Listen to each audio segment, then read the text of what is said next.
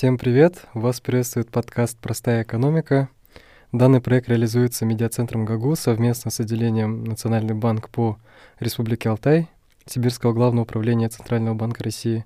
С вами я, Мендин Иркем и... Шпилекова Анастасия.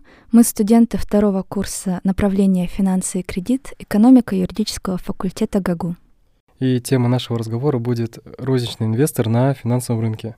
В последнее время в связи с ковидом все начали форсировать эту тему очень сильно. Вот нам интересно, как увеличить собственный доход и обеспечить свою старость. А, для этого мы пригласили сотрудника отделения Национального банка Республики Алтай, ведущего экономиста экономического отдела Алену Михайловну Шаверину. Здравствуйте. Добрый день. Для начала можете рассказать нам, кто такой инвестор? Ну, инвестор — это тот, кто вкладывает свои деньги, чтобы получить прибыль. Тут сразу у нас появляется вопрос, куда же он их вкладывает? И здесь мы сталкиваемся уже с понятием фондовый рынок. Это рынок ценных бумаг. Заключать э, сделки по покупке и продаже таких бумаг э, проще э, всего на организованной торговой площадке. Это фондовая биржа. Здесь можно надежно и быстро покупать бумаги и продавать их. А, биржа сегодня это, конечно, не шумное место, как мы все привыкли видеть в фильмах. А, где люди с телефонными трубками, да, и что-то выкрикивают, свои ставки, размер своих покупок. А, сегодня биржа, она электронная. И на бирже инвестор, он покупает и продает э, ценные бумаги, которые выпускает эмитент. Но эмитентом может быть любая компания, или государство, или даже отдельный регион, и даже город. Вы сказали про государство. Зачем государство и компания вообще выпускать ценные бумаги? Ну, ценные бумаги выпускают э, для того, чтобы привлечь деньги. А, например, компания хочет привлечь дополнительные инвестиции и для этого начинает э, выпускать акции. И когда вы покупаете акции, вы покупаете долю в компании, пусть даже очень маленькую. А от купли-продажи акций вы можете получить доход, и если акции выросли, конечно, в цене, или дивиденды, если вы продолжаете держать акции в своем портфеле. Еще есть один вид ценных бумаг – это облигации. Это долговая ценная бумага. По ней эмитент обязуется выплатить определенный процент в будущем. Но если проще сказать, то компания или государство выпускает облигации, чтобы занять на рынке немного денег и через некоторое время их вернуть уже с процентами. И вот эти зарегистрированные ценные бумаги, они обращаются на бирже, где их могут приобрести инвесторы, такие простые люди, как мы с вами. А если я захочу стать инвестором, как мне им стать и что для этого нужно будет сделать? Это очень правильный вопрос, а, потому что нельзя просто прийти на биржу и купить ценные бумаги. Вам, конечно же, нужен посредник. Им может стать брокер. Это профессиональный участник рынка, э, который совершает сделки с ценными бумагами для инвесторов. И вы заключаете с брокером договор и открываете брокерский счет. И вот с этого момента вы становитесь инвестором и уже можете совершать сделки на бирже. Например, покупать и продавать акции. И удобнее всего это, конечно, делать э, с помощью современных технологий. Через мобильное приложение. Через мобильное приложение, да. Угу. А, правильно ли мы понимаем, что брокер не советует инвестору, куда вложить деньги и какие акции, когда продавать и когда покупать их? Да, совершенно верно. Брокер, он не определяет, в какие именно активы вкладывается инвестор. Брокер, он является всего лишь посредником. Это, так сказать, ваши руки на бирже, а вы в этом случае являетесь головой, и именно вы решаете, какие именно бумаги вы хотите приобрести. Так, и для этого нужно хорошо разбираться в работе фондового рынка, верно? Да, и прекрасно, если у вас есть такое желание. Иначе вы бы просто не стали пробовать себя в роли инвесторов. А осознанное инвестирование – это упорный труд и с элементами риска. И, ну, также, конечно, здесь важна определенная доля везения. Этим фондовый рынок и притягателен. Представьте, вот если вы купили ценные бумаги, а через некоторое время их продали по более высокой цене и на этом заработали – да, теоретически начать можно с любой суммы, даже с одной тысячи рублей. И эти первые шаги в инвестировании вам помогут понять, как устроен фондовый рынок, какие принципы его работы. И, конечно же, набраться опыта. И при этом негативный опыт, он тоже очень важен.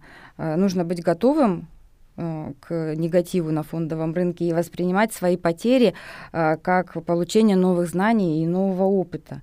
И вот приобретая этот опыт, у вас будет все лучше и лучше получаться инвестировать. И ну, лучше начинать с очень маленьких сумм, чтобы потери были незначительные для вас. А если получить этот доход хочется, но нет времени погружаться в это дело с головой? А, выход есть. Это доверительное управление. Это когда вы доверяете специальной организации управления пакетом ценных бумаг по заранее оговоренной и утвержденной стратегии. А, в этом случае управляющий решает за вас, какие активы покупать, когда их покупать, когда их продавать. А, поэтому вам не нужно будет погружаться сильно в, во все нюансы. Но этот э, вариант, он подходит больше для тех людей, у которых уже есть существенные накопления. И они хотят э, просто инвестировать и не хотят тратить на это э, много времени своего. Ну, хочу также предупредить, что управляющей компании, конечно же, нужно будет платить комиссию за эту услугу. Многие считают, что инвестиции помогают разбогатеть. Это так? Да, это хороший вопрос. А, действительно, люди приходят на фондовый рынок, надеясь заработать деньги. И, конечно же, ни в коем случае их не потерять. И забывают про те риски, которые их могут э, там встретить. А, инвестируя, вы должны быть готовы к тому, что придется иногда немного понервничать. Инвестиции – это подвижный такой финансовый инструмент. Они меняются в цене, и все время что-то с ними происходит. И цель инвестирования – это, конечно же, приумножение да, своего капитала. Но и избежать потерь здесь очень сложно. Наверное, нет на фондовом рынке такого инвестора, который не терял бы когда-то хоть какую-то часть своих денег. Поэтому не думайте, что когда вы придете на фондовый рынок, и вы в одночасье станете миллионером. Доход на фондовом рынке, конечно же, абсолютно не гарантирован. Чего не скажешь о вкладах, самом консервативном финансовом инструменте. На депозите удобно и выгодно хранить свою финансовую подушку безопасности и делать какие-то накопления. Это такой спокойный продукт. А, положил деньги на вклад и, можно сказать, забыл. Доходность по вкладу будет гарантирована, процентная ставка вам сразу известна, и деньги защищены агентством по страхованию вкладов в размере 1 миллион 400 тысяч рублей, и вы можете ничего, ни о чем не беспокоиться. Но, конечно же, разбогатеть с помощью такого финансового инструмента не получится. А где тогда людям, заинтересованных в инвестировании, а, можно научиться этому? Э, для начала вам нужно определиться, сколько времени, сил и денег вы готовы потратить на обучение, а затем на инвестирование. И чем активнее вы собираетесь э, торговать на бирже, тем больше знаний, навыков вам потребуется. Э, конечно, первое, что приходит на ум, это статьи и книги. А, например, понять азы инвестирования помогут книги известных трейдеров «История Уолл-стрит» Эдвина Лефевра – Черепахи-трейдеры, легендарная история, ее уроки и результаты Майкла Ковела. Покер лжецов Майкла Льюиса. Их можно почитать в свободное время, но все-таки это всего лишь теория. На практике этих знаний, скорее всего, вам будет недостаточно. Еще один способ – это известные образовательные онлайн-платформы такие как Курсера, OpenLearn, Нитология. Они давно предлагают различные курсы по финансам и инвестированию. Там можно выбрать курсы до нескольких недель, и также можно найти курсы там абсолютно бесплатно. А также можно посмотреть э, бесплатные вебинары по инвестиционной грамотности и для взрослых, и для студентов, а, которые периодически идут на площадке днифг.ру. Это образовательный ресурс Банка России, так что за качество этого материала можно быть спокойным, и я за это качество ручаюсь. Но при желании также можно получить и более фундаментальное образование. Да? Вы сейчас получаете экономическое образование, и многие университеты предлагают магистратуру профильную. И, возможно, вот эти новые знания и новый диплом вам а, позволят не просто торговать на бирже для себя и инвестировать, но и найти работу в финансовой компании. А что насчет блогеров? Мне, например, а, подарили на день рождения инвестиционный курс и стоит ли учиться инвестированию у таких блогеров? Банк России как раз в сентябре проводил опрос начинающих инвесторов и выяснил, э, что молодежь основные знания по инвестированию черпает именно у блогеров. Действительно, в интернете сейчас очень много практикующих инвесторов, которые готовы поделиться и личным опытом, и какими-то полезными лайфхаками, рассказать о тонкостях работы на фондовом рынке. И часть информации они дают абсолютно бесплатно. Но также можно часто встретиться с тем, что это всего лишь какие-то крючки, чтобы найти себе клиентов для потом уже платного обучения. Но какие-то курсы у блогеров, они действительно стоящие и, конечно, будут, э, безусловно, полезными. Но всегда нужно внимательно смотреть э, за качеством этих курсов, потому что можно получить э, какую-то такую сборную солянку да, из разных источников. И, и, конечно же, нужно смотреть, что если блогер вам в красках рассказывает, что вот вы пройдете курсы и станете сказочно богатым и успешным, то, наверное, лучше стоит посмотреть какой-то другой вариант. Не верьте на слово никогда тому, кто вам гарантирует, что вы будете зарабатывать 500% в год. И, кстати, фотографиям блогеров тоже э, верить э, не советую, потому что, ну, сами вы знаете, да, что в соцсетях очень часто э, можно на откровенный обман наткнуться, когда э, блогер фотографируется на фоне какой-то дорогущей машины, и вот он говорит, что он заработал на нее там буквально за месяц. Вот. YouTube также пестрит роликами от диванных экспертов, э, к советам которых нужно тоже критически относиться. Э, в некоторых мессенджерах под видом инвестирования даже могут вовлечь финансовую пирамиду, поэтому вот предупреждаю, будьте осторожны, всегда критически смотрите на ту информацию, которую вам предлагают. Популярность инвестирования, она, конечно же, растет, и э, мошенники этим пользуются.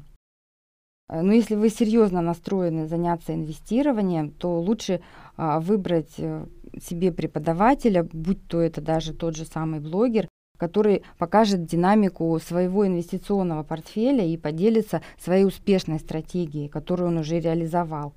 Тогда вы не на словах, да, а на деле увидите, что этот блогер, он действительно является успешным инвестором. Ну, конечно же, это не значит, что доверять нельзя абсолютно никому. Ну, просто еще раз говорю, любую информацию нужно оценивать критически. А я знаю, что сами брокеры тоже делают неплохие такие курсы на старте. Я открыл э, брокерский счет у банка, и вначале они предлагали пройти такую обучалку в виде э, каждый день выполнять какие-то задания, смотреть ролики, читать э, статьи. И за это они нас они дарили подарки за то, что прошел э, какой-то урок. Э, урок, да. Они бесплатные уроки были? Они бесплатные, да.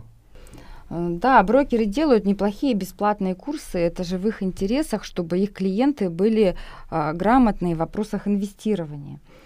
А, свои обучающие курсы предлагают также и Московская биржа. Например, на бесплатном онлайн-курсе Мосбиржи, который называется «Путь инвестора», можно узнать основные правила финансового планирования, особенности и риски всех фондовых инструментов, частые ошибки начинающих инвесторов и способы, как можно защититься от тех мошенников, которые тоже сейчас э, часто встречаются на фондовом рынке. Э, очень важно понимать, что финансовый рынок э, вообще в общем понимание не терпит какого-то поверхностного подхода, не нужно гнаться за модой и всеобщим увлечением. Да? Если вы действительно хотите зарабатывать на бирже, ну, научитесь это делать хорошо, правильно, глубоко изучите все особенности, все нюансы. Инвестиции — это же ведь серьезная работа, а не просто какое-то развлечение. Какие инструменты стоит использовать? Ну, для начинающего инвестора, у которого совсем нет опыта, оптимально, конечно же, это пассивное инвестирование. Например, паи паевых инвестиционных фондов или коротко ПИФы. А, портфель ПИФа составляют профессионалы, это управляющая компания, там готовые наборы разных ценных бумаг и других активов, например, акции российских добывающих компаний. А инвестор, покупая ПИФ, он приобретает кусочек этого портфеля, и чем удачнее составлен портфель, тем дороже становятся ПИФы, и тем больше вы зарабатываете, когда хотите их продать. Но если будут неудачные вложения, то паи, конечно же, могут дешеветь, и вы тогда потеряете а, часть каких-то своих денег. Начать инвестирование в ПИФы можно практически с любой суммы, хоть с одной тысячи рублей. А, но такие коллективные инвестиции, они все-таки позволяют снизить риски по сравнению с вложениями бумаги какого-то одного эмитента. И если будет, будет падать стоимость э, ценных бумаг какой-то одной компании, которая в ПИФ входит, да, то есть шанс, что это компенсируется а, за счет а, роста стоимости бумаг другой компании из этого же ПИФа. Могут, конечно, падать и все компании, например, когда идет какой-то глобальный экономический спад. Но мы уже с вами обсудили, да, что инвестирование это всегда риск, поэтому мы эти риски принимаем. Но вот именно инвестирование через паевые инвестиционные фонды, он снижает э, риск на фондовом рынке. И, кстати, в перспективе наши инвесторы я имею в виду инвесторы нашего региона, смогут приобретать а, такой инструмент, паевые инвестиционные фонды через Marketplace.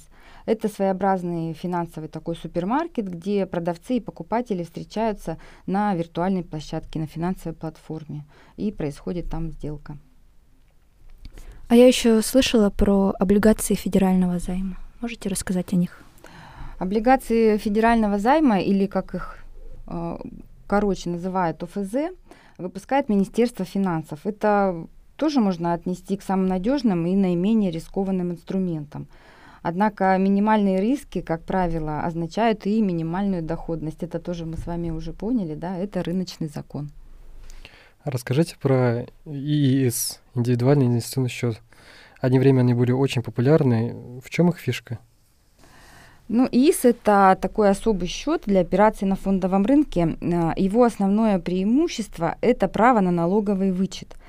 Открыть его можно как у брокера, так и у доверительного управляющего.